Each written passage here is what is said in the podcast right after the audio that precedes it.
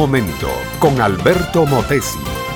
Una respuesta práctica a tus interrogantes sobre tu vida y los problemas del mundo moderno.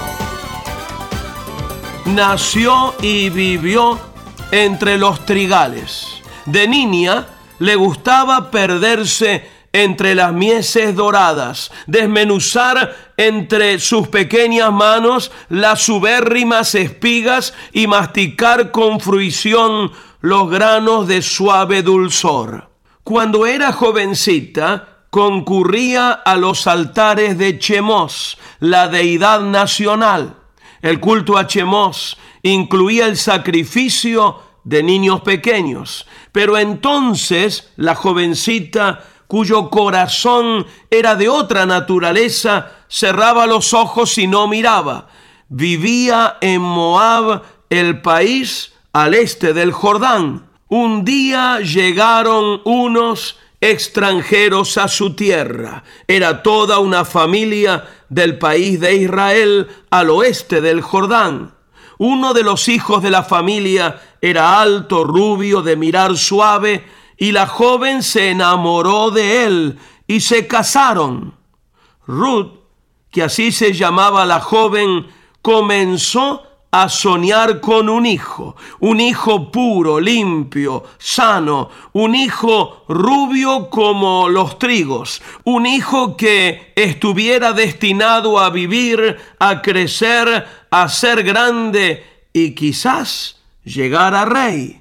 En su pueblo Moab corría una vieja tradición, algo que era una mancha del pasado. Ellos, los moabitas, descendían de Lod, el sobrino de Abraham y de su hija mayor. Un incesto había sido el origen del pueblo y eso quizás hacía que los moabitas sacrificaran sus primogénitos al dios Chemos. Pasó el tiempo y el hijo ansiado no vino. Para empeorar las cosas, que León, el joven alto, rubio, de proceder suave, murió. Ruth quedó viuda y triste. Fue entonces que Noemí, su suegra, que también había quedado viuda, decidió volverse al pueblo de Israel. Quédate en tu país, le dijo Noemí a Ruth, y cásate con algún hombre que te dé hijos y Ruth respondió, no me ruegues que te deje y me aparte de ti, porque a donde quiera que tú fueres, iré yo, y donde quiera que vivieres, viviré, tu pueblo será mi pueblo y tu Dios mi Dios. Esta fue la más grande decisión que jamás pudiera hacer Ruth, la pobre muchacha moabita. Decidió que el Dios de Noemí, Jehová, el Dios único y verdadero sería su Dios. Renunció a su pueblo moabita, renunció a su deidad sanguinaria, Chemos, renunció a la tradición religiosa que había heredado de sus padres y renunció a todo un pasado que había sido de sombra.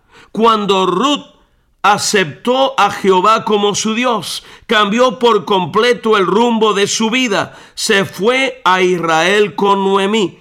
Allí se casó de nuevo con un hombre noble, tuvo hijos, tuvo nietos, y ella también, como Raab, la ramera de Jericó, llegó a ser antepasada del rey David y una de las progenitoras del Mesías, el Señor Jesucristo.